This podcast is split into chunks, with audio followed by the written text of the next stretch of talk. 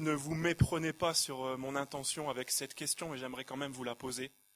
Vous êtes les bienvenus, mais je vous demande quand même, qu'est-ce que vous êtes venus chercher ici ce matin? Quelle était votre motivation, votre objectif? Qu'est-ce qui nous a poussés tous à participer à ce rassemblement ce matin? Vous êtes au minimum des, des personnes intéressées par la spiritualité, et je vous en félicite. Mais est-ce que vous êtes venus ici un peu à l'aveuglette sans trop y penser? Très, certainement, comme la plupart des gens de cette ville, vous êtes en quête de l'épanouissement personnel. Et il n'y a rien de mal à ça. Vous êtes venus ici parce que peut-être ça contribue à votre bien-être. Vous vous sentez bien parmi vos amis, vous aimez peut-être aussi cette idée d'une église un peu jeune, dans un cabaret, ça vous amuse. Peut-être vous aimez un peu le calme, la quiétude, vous êtes dit je me prends ce, moment pour être un peu tranquille. Ou alors peut-être que euh, vous étiez même pas rendu compte que vous étiez là ce matin jusqu'à ce moment précis où j'ai posé la question. Depuis votre réveil, depuis que votre réveil a sonné, tout était automatique en fait, tellement vous avez l'habitude. Le réveil sonne et votre corps se met automatiquement en route, il prend une douche, tout seul, il se coiffe tout seul, il se lave les dents tout seul, il fait chauffer la voiture ou le métro tout seul, et boum, vous vous retrouvez ici, et c'est que maintenant que vous vous en rendez compte. Peut-être même que c'est même pas votre instinct qui vous a amené ici, ça peut être un ami, votre petit ami, un parent, ou Seb, qui se sont chargés de vous traîner ici. Et le texte de ce matin s'adresse justement à nous ce que je viens de décrire. Pour nous tous qui sommes en train de chercher le bien-être, le nirvana, la plénitude, sans trop savoir comment. À nous tous qui sommes ici un peu par habitude, plus qu'autre chose, ou qui nous, disons chrétiens, parce qu'il y a bien longtemps peut-être on a vécu une expérience, euh, et voilà, on est en train de, de surfer là-dessus. Le texte de ce matin tombe à pic, parce que son auteur l'apôtre Paul il présente un objectif clair à la vie chrétienne, à ce qu'on est venu faire ici ce matin, un objectif qui va intéresser ceux d'entre nous qui cherchent le bonheur et un objectif qui va nous rappeler à la réalité, nous tous qui avons peut-être perdu le nord. Regardez avec moi au verset 19 ce que Dieu veut nous offrir. La possibilité d'être rempli de toute la plénitude de Dieu. Le verset 19 termine comme ça, afin que vous soyez remplis de toute la plénitude de Dieu. C'est pour ça que le message de ce matin s'appelle Comment être rempli de Dieu? Que ce soit pour mener à bien notre quête de bonheur ou pour nous rappeler quel est le but de la vie chrétienne ce matin, on va parler de la plénitude, du fait d'être rempli de Dieu. Et ce mot plénitude, on l'a déjà rencontré au chapitre 1 et au verset 10. Regardez avec moi, tournez juste une page. Paul parlait du plan bienveillant de Dieu et il disait au verset 10 qu'il l'a mis à exécution lorsque le moment serait vraiment venu. Et c'est ce mot-là en fait, le mot vraiment venu, vraiment accompli, le mot plénitude. Voilà ce qu'il veut dire, comment il est traduit ici au chapitre 1. On le revoit au verset 23 du chapitre 1, mais on le reverra aussi, ce mot plénitude, au chapitre 4, si vous tournez encore une fois la page, au verset 13 chapitre 4, verset 13, un peu après le passage qu'on est en train de voir ce matin. Paul parle d'un but et il dit qu'on atteindra, on parviendra, pardon, chapitre 4, verset 13, tous à l'unité de la foi et de la connaissance du Fils de Dieu, à la maturité de l'adulte, à la mesure de la stature parfaite de Christ. Quand euh, on traduit en français ce mot parfait, on est en train de parler exactement de la même idée, de la plénitude d'un accomplissement. Voilà ce qu'on est, ce, ce, dont quoi on est en train de parler, ce, qu'on cherche tous, cet accomplissement, cet épanouissement, cette plénitude terminée, finie comme l'étant accompli, parfait, terminé. Et ce matin, on passe par un moment important de cette lettre, en fait, parce qu'on parcourt euh, depuis le début de, de, cette année, depuis au moins, au moins cinq semaines, on a écouté Paul, qui nous décrivait sa passion et son admiration pour ce que Dieu a fait euh, pour nous dans le passé. Au chapitre 1, on l'a chanté, on en parle aussi euh, depuis tout à l'heure avec Baptiste, on a vu qu'il nous a bénis, qu'il nous a comblés de toute bénédiction dans le passé en Christ, chapitre 1, versets 1 à 14. On a vu aussi qu'il a fait déjà des choses extraordinaires, il nous a ressuscité des morts, chapitre 2, les versets 1 à 10. il nous a même réunis les uns aux autres, avec lui, en une seule famille, versets 11 à 22 du chapitre 2. Mais est-ce que c'est tout ce qu'on a à attendre de Dieu? Est-ce que c'est fini? Est-ce que bah, c'était ça la vie chrétienne Un gros démarrage qu'on relègue au passé et ensuite ben voilà, faut passer à autre chose. Faut attendre. Non, le texte de ce matin est en train de nous dire que maintenant on est en route vers la plénitude. On a entendu la théorie des deux premiers chapitres. Ce matin, on va passer à la pratique. Découvrez ce matin avec moi d'abord le secret de l'épanouissement de la plénitude dans les versets 16 à 19. C'est ce qui est inscrit sur vos bulletins. Ce secret est enserré dans le moyen de l'obtenir, les versets 14 et 15 et 20 et 21.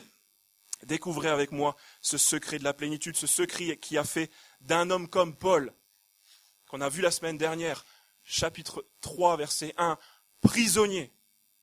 Chapitre 3, verset 13, en train d'endurer de grandes souffrances, qui a fait de cet homme-là un homme profondément heureux et accompli.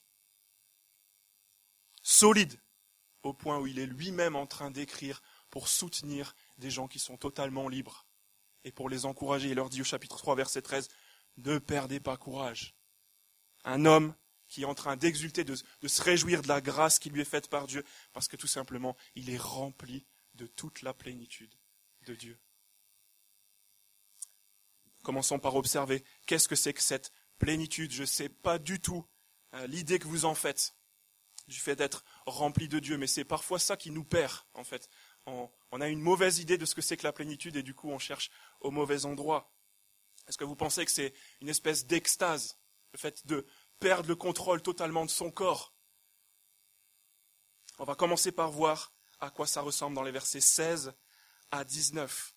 Dans ces euh, versets 16 à 19, on voit deux expériences qui mènent au verset 19 à la plénitude. Regardez avec moi au verset 16. Paul prie que Dieu nous donne, conformément à la richesse de sa gloire, d'être puissamment fortifié par son esprit dans votre être intérieur, de sorte que le Christ habite dans votre cœur par la foi.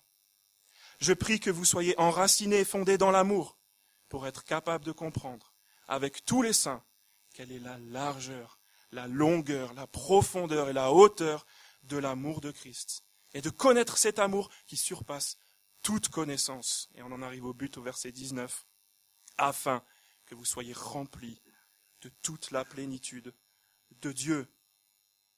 Première de ces expériences, à cheval entre le verset 16 et 17, l'accueil de Christ. On verra la seconde juste après, l'exploration de, son amour. Première expérience que, pour laquelle Paul prie, pour qu'on puisse apprendre à accueillir Christ. Je prie qu'il vous donne, conformément à la richesse de sa gloire, d'être puissamment fortifié par son esprit dans votre être intérieur, de sorte que le Christ habite dans votre cœur par la foi. Vous voyez qu'on est dans le même registre que les bénédictions du chapitre 1. Paul est encore en train de parler de la richesse de la gloire de Dieu. Donc Dieu n'a pas terminé avec ses bénédictions, ça va continuer. Et voilà ce que Dieu peut premièrement nous accorder aujourd'hui. Ce sont deux idées qui sont synonymes, parce qu'elles parlent tous les deux d'une seule et même réalité. La fin euh, du verset 16 nous parle de l'être intérieur.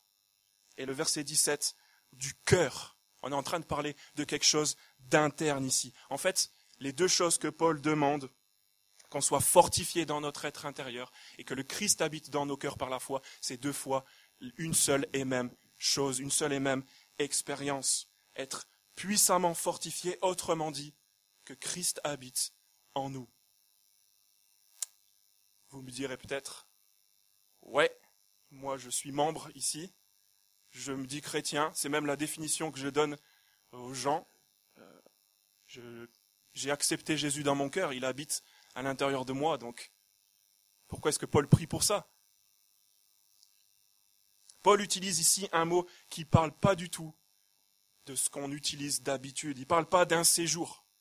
Il ne parle pas d'une visite ou d'une décision. Il parle littéralement d'un emménagement quand il parle de habiter, que le Christ habite en nous. Comme on le dit à Peps Découverte, l'évangile, c'est pas le B à bas de la vie chrétienne. C'est le A à Z. Jésus s'installe en nous de plus en plus. C'est de ça dont Paul est en train de parler. Donc en fait, on est tous concernés. Une expérience par laquelle on va devoir tous passer pour arriver à la plénitude du verset 19. Il ne faut pas se tromper. Je ne citerai pas de nom pour pas mettre quelqu'un mal à l'aise. Mais je connais quelqu'un qui est marié, qui vit avec sa femme dans le même logement, tout va bien.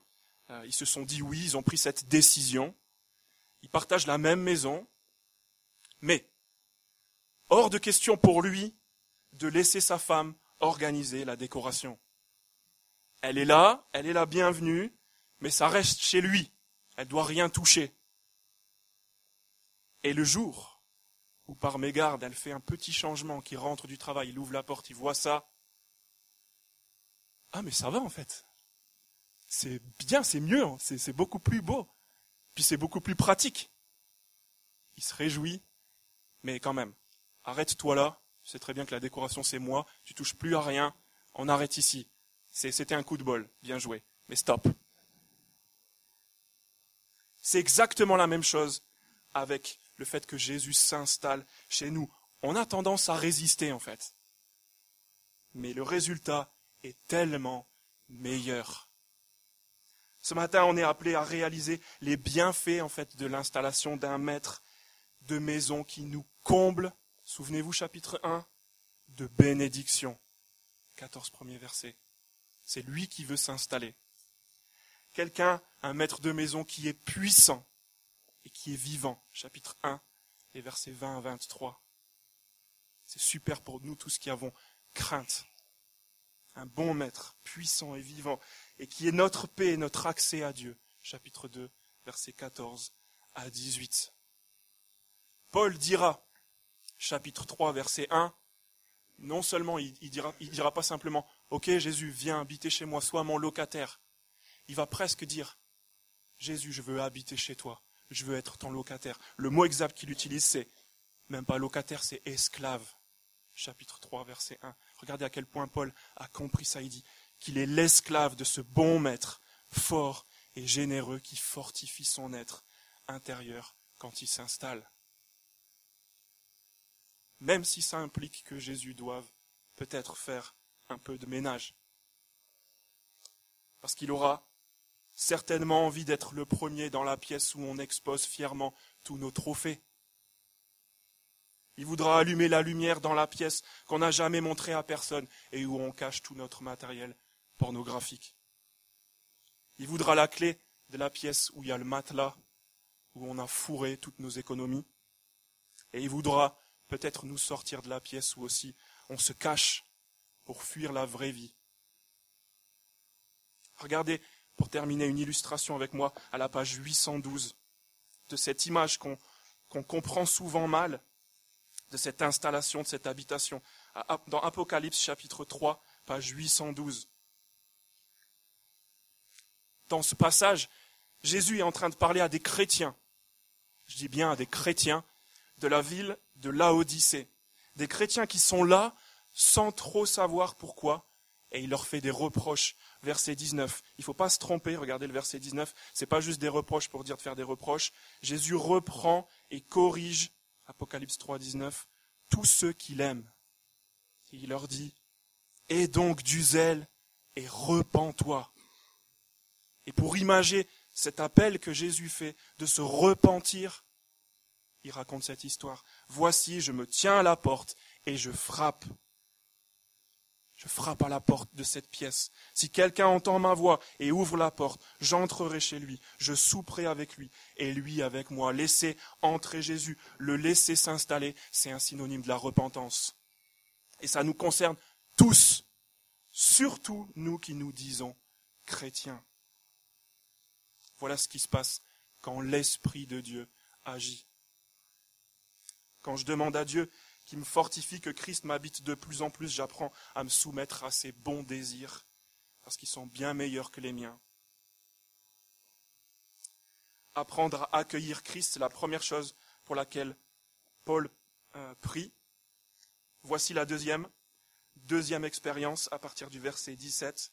Je prie que vous soyez enracinés et fondés dans l'amour pour être capables de comprendre avec tous les saints quelle est la largeur, la longueur, la profondeur et la hauteur de l'amour de Christ, et de connaître cet amour qui surpasse toute connaissance. Deuxième expérience, deuxième chose sur laquelle on devrait se focaliser pour atteindre la plénitude du verset 19. On vient de voir l'accueil de Christ. Maintenant, on va voir l'exploration, de l'amour de Christ. Et souvenez-vous au chapitre 1, verset 4, on avait déjà parlé de cet amour. Peut-être qu'il nous est un peu plus commun. Dans son amour, Dieu nous a adoptés. Chapitre 1, verset 4, la fin du verset 4 et verset 5. On connaît cet amour. Mais on se méprend souvent, on pense peut-être que cet amour c'est pour le commencement de la vie chrétienne. Mais c'est faux. Paul va nous expliquer en fait que c'en est la nourriture quotidienne. Regardez au chapitre 5, verset 2, ce qu'on verra bientôt. Vivez dans l'amour en suivant l'exemple de Christ. La vie chrétienne, on vient de le voir, c'est laisser Christ nous habiter, nous fortifier, mais c'est aussi l'expérience continue de la connaissance de l'amour de Christ. Parce que, regardez, l'amour de Christ envers nous d'abord est immense. Paul parle peut-être de dimensions dont on n'a pas conscience. On se dit, il va peut-être un peu trop loin. Il est en train de parler, verset 18, de la largeur, de la longueur, de la profondeur et de la hauteur. On dirait qu'il s'arrête pas là, qu'il a lui-même une connaissance qui nous dépasse complètement. Et certainement, c'est le cas. Mais qu'est-ce que Paul veut faire ici? Il veut nous inciter à explorer cet amour. Pas le laisser de côté, dire ok, je connais déjà, j'ai déjà entendu parler de Jésus-Christ et de son amour, je sais qu'il m'a aimé, j'ai déjà entendu en plus il n'y a pas longtemps qu'il m'a adopté. Mais on veut en savoir plus. On veut le connaître mieux. Qu'est-ce qui est encore plus magnifique et qui nous encourage à cette exploration, c'est que Paul dit au verset, euh, début du verset 19, que cet amour qui nous appelle à connaître, à explorer, surpasse toute connaissance. C'est le meilleur. Il n'y a pas mieux. Et il y en a pour l'éternité. On n'en viendra jamais à bout. On ne pourra jamais s'enlacer. On n'aura pas besoin de passer à autre chose. C'est un peu comme on l'a chanté tout à l'heure d'une manière très poétique. Une bibliothèque infinie On, on s'y mettait tous là ce matin, qu'on transformait toute l'eau de la planète Terre en encre qu'on transformait le ciel en ramettes de papier, qu'on construisait une énorme imprimante avec euh, tous les ingénieurs qui sont dans cette salle, et qu'on commençait à écrire tous à propos de l'amour de Dieu, il n'y aurait jamais assez de tout le ciel et de tout l'eau qu'il y a sur cette planète pour en parler. Paul nous dit, plongeons-nous dans cet amour. On est encouragé à quitter la surface de notre connaissance de cet amour et à nous plonger dans l'immensité de l'amour de Christ avec tous les autres saints. Je veux juste préciser parce qu'on a chanté ça plusieurs fois et on le revoit ici aussi. Si vous ne savez pas ce que c'est qu'un saint, regardez chapitre 1, verset 1. Paul écrit simplement à des chrétiens et les appelle les saints qui sont à Éphèse et qui sont fidèles en Jésus-Christ. C'est en communion avec les autres chrétiens que Paul nous appelle à vivre cette expérience de mieux connaître l'amour de Christ. Peut-être si tu te fais l'idée que tu peux faire ça dans ton coin, c'est peut-être moins possible. Tout ça, ça semble très beau, peut-être poétiquement parlant déjà, cette idée que Christ habite dans nos cœurs. On essaie de rendre ça un peu plus concret.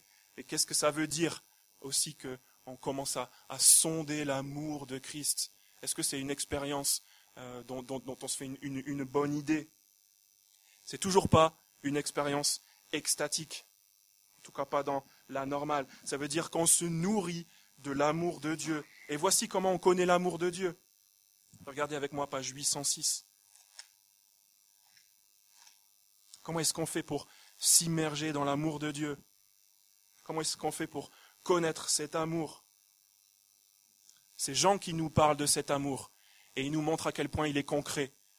Dans 1 Jean chapitre 4, les versets 9 et 10, Jean dit Vous voulez savoir ce que c'est l'amour de Dieu? Voici comment l'amour de Dieu s'est manifesté. C'est pas juste une idée, c'est concret, c'est visible. Voici comment l'amour de Dieu s'est manifesté envers nous. Dieu a envoyé son Fils unique dans le monde, afin que par lui nous ayons la vie. Et cet amour consiste non pas dans le fait que nous, nous avons aimé Dieu, mais dans le fait que lui nous a aimés.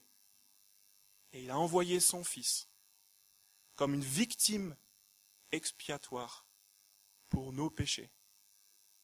Voilà la démonstration de l'amour de Dieu. Jean est en train de faire rimer l'amour de Dieu avec un sacrifice sanglant d'une victime qui paye pour les péchés. On va toujours mieux comprendre et sonder l'amour de Christ en nous focalisant sur cette démonstration claire de l'amour de Dieu. L'envoi du Fils de Dieu comme un sacrifice, une victime qui paye le prix des péchés des hommes sur une croix. Et tout est là. Et notre problème, c'est qu'on a une compréhension beaucoup trop légère de cet événement, peut-être un peu historique. On sait, on connaît, on est dedans, mais on ne l'a pas expérimenté. On est resté à la surface, on a besoin d'être fortifié. Si vous êtes en train de chercher un accomplissement, un épanouissement autre part qu'ici, dans la repentance, le fait de laisser Christ habiter en vous, et dans la foi de l'amour de Christ manifesté à la croix, j'ai bien peur que vous allez tourner en rond qu'on va tous tourner en rond et qu'on sera jamais satisfait. Ni un conjoint, ni un parent, ni un ami, ni un enfant même ne peuvent faire le, poids de cet amour immense qu'on est tous en train de chercher. Mais voici l'alternative qui comble, comprendre et surtout connaître cet amour qui surpasse toute connaissance la théorie qui devient pratique, notre connaissance qui devient une expérience de l'amour de Christ dans notre quotidien. Qu'est-ce que la croix va changer dans votre vie? Expérimenter une connaissance plus profonde du sacrifice de Jésus pour nous pour arriver au verset 19, à être rempli de toute la plénitude de Dieu. La plénitude, en fait, Paul est en train de nous dire que c'est la recherche constante d'abord de l'installation de Jésus dans notre être intérieur et de l'expérience de son amour, accueillir Jésus et explorer son amour jusqu'à être rempli littéralement de Dieu. Est-ce que c'est l'idée que vous en faisiez? Est-ce que c'est l'idée que vous faisiez de la vie chrétienne, de la quête, du bonheur? Est-ce que vous allez avoir confiance qu'en fait c'est ça le secret de l'épanouissement dont on rêve? Tant Dieu qui nous remplit et qui nous communique sa personne, son amour, sa joie, sa paix, sa patience, sa bonté, sa bienveillance, sa foi, sa douceur, sa maîtrise de soi. Jusqu'aujourd'hui, quelle place est-ce que vous réserviez à cet objectif dans votre quotidien? Est-ce que c'est quelque chose pour lequel vous étiez préoccupé de, votre être intérieur, d'être rempli de Dieu? Honnêtement, certainement pas. Est-ce qu'on était préoccupé de ça pour les autres? Est-ce qu'on désire être rempli de Dieu? Jusqu'ici, peut-être pas.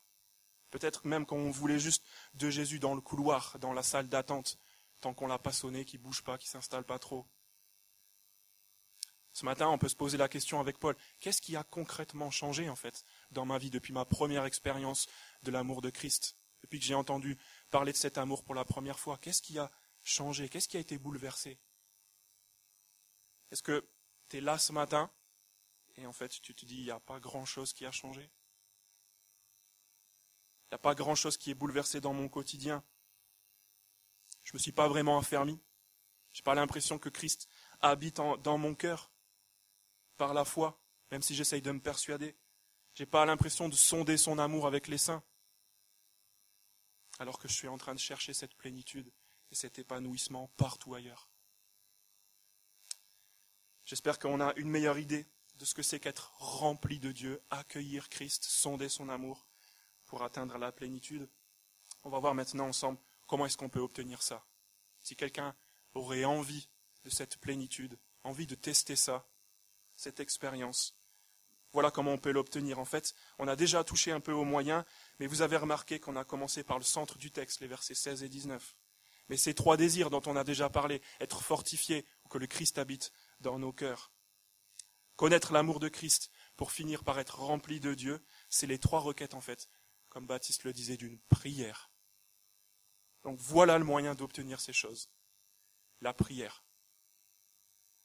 Paul dit, verset 16, Voilà pourquoi je plie les genoux devant le Père. Continue, verset 16, juste à côté du petit 16, regardez, je prie. Dans le verset 17, la troisième ligne, je prie. Paul est en train de prier pour obtenir cette plénitude. Sur la base de ce que Dieu a déjà fait au chapitre 2, à la fin du chapitre 2, il disait, Paul, que Dieu a fait de nous un temple. Maintenant, Paul prie pour que Dieu nous habite littéralement. Que ces lecteurs deviennent effectivement le logement de Dieu. D'où l'importance de la prière. On en a parlé plusieurs semaines en début d'année. Est-ce qu'il y a quelque chose qui a changé pour nous? C'est en utilisant ce moyen de la prière qu'on va pouvoir laisser Dieu nous remplir de toute sa plénitude. Est-ce que ça ne doit pas nous encourager avant ce rassemblement du dimanche ou avant nos rassemblements de PEPS? Je ne sais pas quelle est votre routine un peu avant ces rassemblements, mais de prier et demander à Dieu, Seigneur, habite dans mon cœur par la foi. Donne-moi de sonder cet amour que j'ai l'impression de connaître. Et en fait, mon quotidien me montre que je ne le connais pas assez du tout. Est-ce qu'on fait cette prière? Est-ce qu'on est invité ce matin à faire cette prière avec tous les autres saints? Ou alors est-ce qu'on continue de se laisser gagner par l'habitude et par la passivité? On se dit, ok, je serai présent sur place, on verra bien ce qui, ce qui arrivera. Si vous n'aviez pas l'habitude de prier ça, que vous voulez l'apprendre, même si vous n'avez pas envie de prier ces choses-là, je vous en prie, priez ces, choses-là pour les autres. Priez ces choses-là pour moi. J'en ai envie. J'ai envie vraiment d'être rempli de Dieu, comme tous les gens de vos groupes EPS. Priez ça pour eux avant le rassemblement. Comment obtenir la plénitude? Paul nous, nous cache pas le secret par la prière. Elle est nécessaire, mais c'est pas terminé. Il nous reste à voir une chose, parce que c'est pas une fin en soi. C'est pas juste la, magie de la prière qui va faire qu'il va se passer quelque chose. C'est pas dans la prière qu'on a confiance. La prière, c'est juste le moyen. Paul est en train de prier, mais il s'adresse à quelqu'un. Et il nous décrit cette personne. Regardez d'abord les versets 14 et 15. Voilà pourquoi je plie les genoux devant le Père, de qui toute famille dans le ciel et sur la terre tient son nom. Dans les versets 14 et 15, Paul nous montre quelque chose à propos de la personne à qui sa prière est adressée. Et dans les versets 20 et 21, il nous montre autre chose qui vont nous aider vraiment à avoir confiance dans notre prière et dans cette personne surtout. Versets 14 et 15, Paul est en fait en train de nous parler de l'autorité de Dieu. Il plie le genou devant lui, en signe de révérence, même si c'est une attitude, euh, un état d'esprit, voilà ce qui doit remplir notre pensée plier le genou. Ensuite, il parle du Père. Et au cas où vous ne comprendrez pas ce que ça veut dire, il, explique de qui toute famille, dans le ciel et sur la terre, tient son nom. Je ne sais pas si vous connaissez des familles qui vivent dans le ciel, mais Paul est en train de parler en fait de toute la création.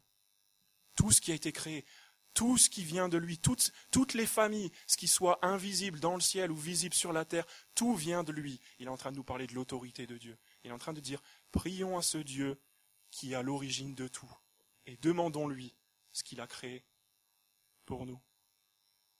Versets 20 et 21, Paul insiste sur un autre aspect de Dieu, de sa puissance et de ses capacités. Regardez, à celui qui peut faire, par la puissance qui agit en nous, infiniment plus que tout ce que nous demandons ou pensons. C'est difficile de, passer à côté. Il peut faire. Il a la puissance. Et Paul est en train de décrire le, maximum qu'on puisse penser, imaginer. On est en train de prier en fait à ce Dieu-là, le Dieu qui a toute autorité et qui est complètement capable, qui a la puissance. La prière, ça sera juste notre expression, de cette confiance qu'on a dans les capacités, dans l'autorité de Dieu. On peut lui demander au-delà de nos attentes. Maintenant, j'espère qu'on sait euh, qu'est-ce que c'est que cette plénitude, qu'on sait aussi comment est-ce qu'on peut être rempli de Dieu. Il nous reste juste à imaginer un petit peu, en quelques secondes, si on faisait cette prière, et si Dieu nous l'accordait, si Dieu nous répondait, si on prenait au sérieux son désir de nous voir remplis de lui, si on était des hommes et des femmes, ici ce matin, en qui Christ habite, et qui s'attachent à sonder ensemble l'amour de Christ, si on demandait ardemment ces choses à Dieu en pliant les genoux, qu'est-ce qui changerait dans notre quotidien? Peut-être qu'on peut imaginer ceux d'entre nous qui ont fait des choix de vie, qui regrettent amèrement aujourd'hui, et qui sont complètement en train d'être minés à cause de ces choses-là, qui, sont, qui ont épuisé tous leurs espoirs de plénitude dans des voyages, dans des, passions, des sports, des, plaisirs, dans, dans des carrières, dans des relations. On peut imaginer ces personnes qui peuvent enfin voir, après des décennies d'errance peut-être, de l'ordre dans leur vie, une paix profonde, liée à leur foi, un émerveillement et une passion pour quelque chose qui est insondable,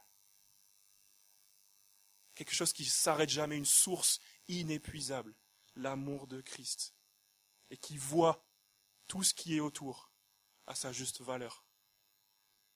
Imaginez ceux d'entre nous qui tournaient en rond, qui ignoraient complètement la volonté de Dieu pour la vie chrétienne, peut-être même qui, à cause de ça, voyageaient d'église en église, au gré de leurs envies, et à la recherche toujours de nouvelles expériences, dont, ils ne savent même pas quel, quel est vraiment le contenu. Imaginez ces gens-là qui découvrent que Dieu veut les fortifier, qui prennent racine dans l'amour de Christ, manifesté à la croix et nulle part ailleurs. Imaginez ceux qui commençaient à se lasser parmi nous, qui commencent à ouvrir à celui qui frappe, qui l'accueille et qui deviennent passionnés par cette source inépuisable de satisfaction qu'est l'amour de Christ. Imaginez ça. Et en fait, arrêtez de l'imaginer, ouvrez les yeux et regardez autour de vous. En toute humilité, c'est ce qu'on est en train de vivre ici à Saint-Cyprien. Alors vous aussi, demandez à Dieu qu'il vous remplisse cette semaine. Je vais prier.